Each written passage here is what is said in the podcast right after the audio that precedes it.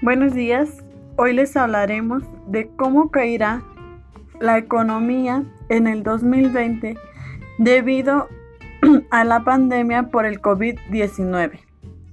La Comisión Económica para América Latina y el Caribe estimó que el Producto Interno Bruto de México caerá 6.5% en 2020 ante la pandemia por coronavirus que actualmente ha registrado 2.553.853 casos positivos, 176.323 decesos en el mundo.